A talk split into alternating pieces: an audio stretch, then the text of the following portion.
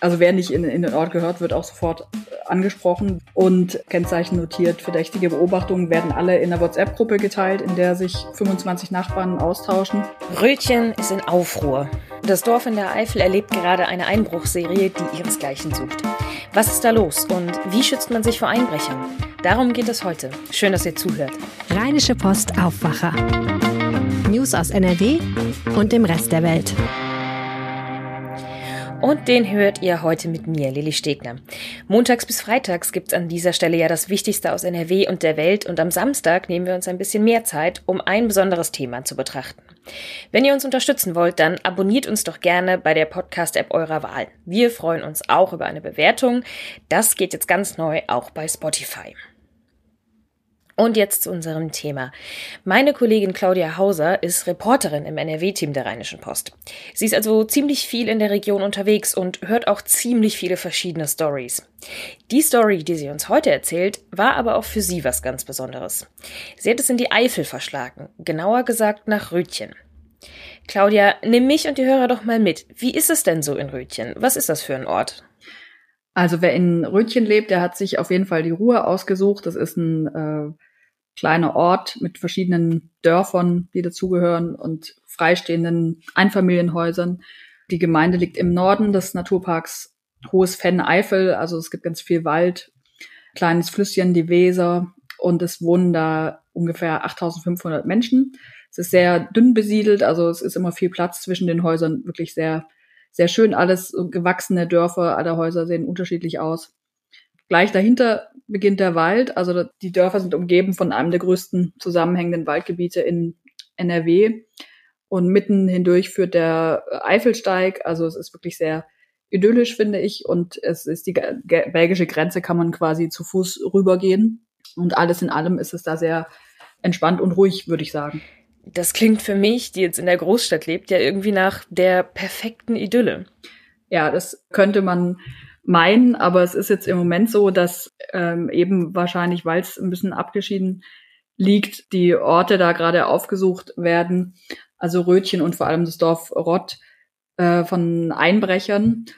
Und als wir da waren, der Fotograf Christoph Reichwein und ich, dann hat es keine halbe Stunde gedauert, da rief die Polizei auf Christophs Handy an, um zu fragen, was, was wir da machen. Also da wurde sein Auto schon von Anwohnern als fremd erkannt und nicht zum Ort gehörig. Und die haben sofort die Polizei angerufen. Okay, das ist krass.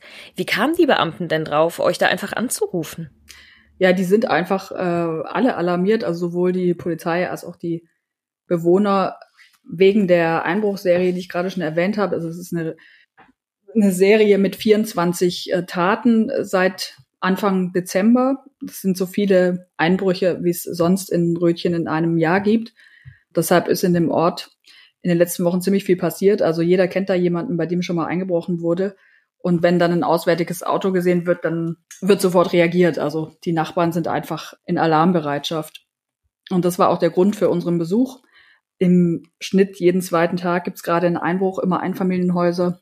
Und da wollten wir uns mal umhören, wie es den Menschen geht und wie das ihren Alltag so beeinflusst. Wahnsinn. Und du sagst es, wie geht es den Menschen? Bist du überhaupt an die rangekommen oder sind die jetzt alle irgendwie total misstrauisch und in Aufruhr und wollen eigentlich mit gar keinen fremden Leuten sprechen? Ja, das hatten wir eigentlich erwartet und deshalb waren wir eigentlich auch ein bisschen gehemmt, da jetzt einfach irgendwo zu klingeln. Ist ja immer auch eine Überwindung und hier jetzt besonders. Aber es haben da sehr viele Leute Hunde und die sind alle mit den Hunden unterwegs und so kommt man schnell ins Gespräch. Der Fotograf und ich mögen Hunde auch sehr gern und kamen vor allem mit den Hunden auch erstmal in Kontakt. Und ähm, waren alles auch recht stattliche Hunde, also bis auf einen kleinen Dackel. Große Hunde, die aber trotzdem offenbar nicht verhindern können, dass da ständig eingebrochen wird. So kamen wir halt mit verschiedenen Leuten ins Gespräch und eine Frau hat uns zum Beispiel gesagt, die war an, an ihrem Haus gerade draußen, dass sie mittlerweile alles verriegelt und verrammelt und sich kaum mehr raustraut, weil sie Angst hat, dass dann was passiert. Und auch wenn sie zum Einkaufen fährt, bittet sie den Nachbarn aufzupassen. Alle sind nervös. Ähm, also wer nicht in, in den Ort gehört, wird auch sofort äh, angesprochen. Und wie ich eben schon gesagt habe, Kennzeichen notiert, verdächtige Beobachtungen werden alle in der WhatsApp-Gruppe geteilt, in der sich 25 Nachbarn austauschen. Da war dann äh, von uns auch schnell die Rede, ähm, was wir mit Duisburger Kennzeichen da machen. Und wir haben dann aber auch mit einigen gesprochen, die schon Opfer geworden sind. Und was haben dir die Menschen erzählt, die das schon erlebt haben? Also Wilfried Hauter hat uns ähm, zu sich reingelassen. Der hat ein Haus, ein schönes Haus auch mit einem großen Garten und Teich in einer ganz ruhigen Sackgasse. Und da lebt er eigentlich in Ruhe mit seiner Frau. Sein Rentnerdasein mit Hund Bella. Im Bobtail ist es. Und die waren im, im Dezember mit Freunden zum Abendessen und es wurde, wurde ziemlich spät. Und in der Zeit wurde eben eingebrochen und das ganze Haus auf den Kopf gestellt, also Schubladen alle rausgezogen, aufs Bett geschmissen oder auf den Boden, alles, was drin ist, dann alles aus den Schränken gerissen. Also er hat uns Fotos gezeigt, das sah wirklich schlimm aus. Die Einbrecher sind übers Wohnzimmerfenster eingestiegen, also es wurde aufgehebelt, konnte man die Spuren auch noch sehen. Ja, einer eingestiegen, dann dem anderen aufgemacht, also es müssen auf jeden Fall zwei gewesen sein es war alles weg, was, was irgendwie den Einbrechern wertvoll erschien. Also insgesamt gibt es einen Schaden, da ist aber das Fenster, Fensterreparatur und so auch mit drin 30.000 Euro. Und hier war es eben auch so, dass die Hündin zwar zu Hause war, 30 Kilo schwerer Hund, also auch ein großer Hund, aber ähm, die muss auch gebellt haben. Also auch, auch als wir da waren, war die sehr aufmerksam und hat immer gebellt, wenn jemand am Haus vorbeiging. Aber das haben die Nachbarn wohl nicht gehört und es hat halt auch die Einbrecher nicht abgeschreckt. Und eigentlich sagt man ja immer, ein Hund ist die beste Alarmanlage. Es ist ja auch oft so, dass in Häuser eingebrochen wird. Fünf Häuser werden ausgesucht und das eine, in, dem ein Hund ist, auch wenn der nur klein ist, eben aber Lärm macht, äh, wird dann verschont. Jetzt ist der Ort Rötchen natürlich ein krasses Beispiel. Dort gab es, wie Claudia schon erzählt hat, innerhalb eines Monats so viele Einbrüche wie im gesamten Jahr 2020. Doch auch abseits davon ist gerade der Winter, wenn es früh dunkel wird, die Zeit der Einbrecher. Und das unabhängig davon, ob man auf dem Land oder in der Stadt lebt, im Einfamilienhaus oder in der Stadtwohnung. Und bevor wir jetzt wieder nach Röttchen zurückkehren, kommt hier unser zweiter Gast. Wie man sich vor Einbrechern schützen kann, das kann uns Kriminalhauptkommissar Reinhard Busch erklären. Er arbeitet bei der Kriminalpolizeilichen Beratungsstelle in Düsseldorf und ist Experte auf dem Gebiet. Herr Busch, was würden Sie sagen? Wo können denn die meisten Leute noch etwas an ihrem persönlichen Einbruchschutz verbessern? Oder gibt es sehr wahrscheinlich ganz viele Möglichkeiten. Als erstes sollte man sich vielleicht mal äh, an eine Beratungsstelle wenden. Die gibt es in jeder Kreisstadt und jeder Großstadt. Ähm, bekommt man über die äh, Polizei Verbindung. Und dann sollte man sich je nach Objekt ein Familienhaus oder eben Wohnung im Mehrfamilienhaus beraten lassen, was man machen kann. In äh, Ausnahmefällen kommen wir dann auch raus, wenn das Objekt jetzt sehr umfangreich ist und schauen uns Fenster und Türen an, was man dann noch verbessern kann. Es gibt äh, Verhaltenstipps. Jetzt wohne ich zum Beispiel in der Stadt, in einer Stadtwohnung im Mehrfamilienhaus. Was wären denn Ihre ersten Tipps an mich, die Sie mir da geben würden? Ja, da kommt es drauf an, in welcher Etage sie wohnen. Die Erdgeschosswohnung wird genau wie die Einfamilienhäuser meistens äh, über die Terrassentüren und Fenster oder Balkontüren äh, aufgebrochen und ab der ersten Etage geht man in der Regel übers Treppenhaus. Dann muss ich mich nur um die, die Wohnungstüren kümmern. Hm, alles klar.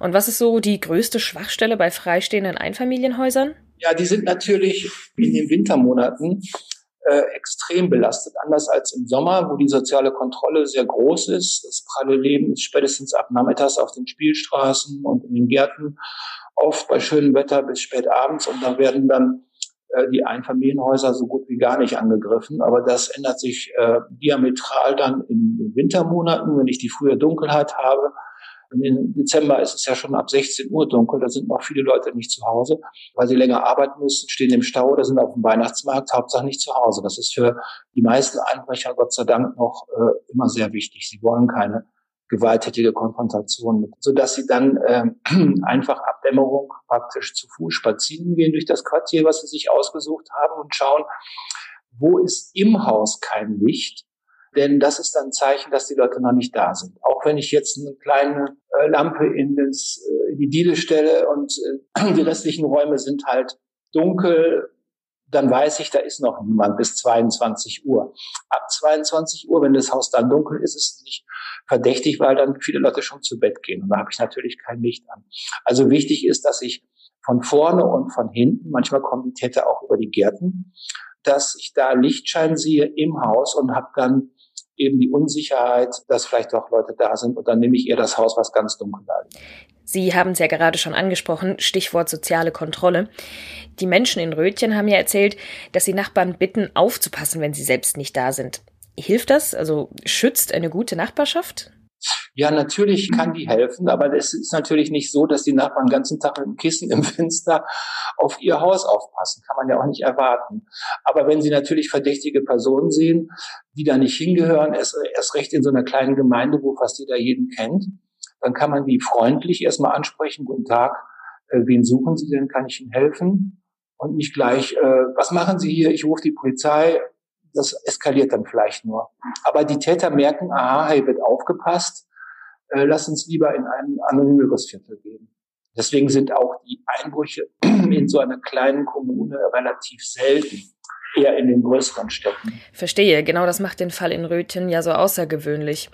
Was halten Sie denn eigentlich von diesen Smart Home Systemen, mit denen ich mich zum Beispiel per App warnen lassen kann, wenn jemand in die Nähe meiner Wohnungstür kommt? Also da kommt es drauf an. Da gibt es natürlich schon brauchbare Sachen, aber das Ganze ist alles noch am Anfang. Es gibt noch keine zertifizierten, geprüften Produkte wie bei den einbruchhemmenden Bauteilen, die man nachträglich in Fenstern und Türen einbauen lassen kann und die wirklich helfen. Denn die Elektronik, die meldet immer nur, wenn es zu spät ist. Was Sie jetzt gerade ansprachen, schon die Meldung, bevor er an meine Tür geht, das gibt es eigentlich nicht, weil Sie dürfen ja keine Kamera zum Beispiel ins Treppenhaus hängen. Da reicht's, wenn ein Nachbar sich beschwert, müssen Sie die abbauen. Und äh, andersrum beim Einfamilienhaus, draußen Kameras sind auch zweifelhaft. Die würden mir dann sofort Bilder schicken, wenn sich was ändert im Bild. Aber dann ist das der sich im Wind bewegende Busch oder die Nachbarskatze und das nehme ich dann auch irgendwann nicht mehr ernst. Im Haus beziehungsweise in der Wohnung können Kameras natürlich mir signalisieren, da ist jetzt jemand drin und eigentlich sollte da keiner sein, weil wir alle weg sind. Dann kann ich dann von da aus natürlich direkt die 110 anrufen und der Polizei Bescheid sagen. Es ist, äh, kommt immer drauf an, was man damit erreichen will. Ja, das ist also eine sehr individuelle Sache. Danke, Herr Busch, auf jeden Fall für diese Tipps. Bedanke mich. Alles Gute. Und jetzt zurück nach Rötchen. Für mich ist das ja eine absolute Horrorvorstellung. Jemand durchwühlt meinen privaten Rückzugsort, kramt in meinen Sachen, während ich nicht da bin. Claudia, wie geht es denn den Hauters und Hündin Bella, von denen du uns eben schon erzählt hast und die genau das erlebt haben?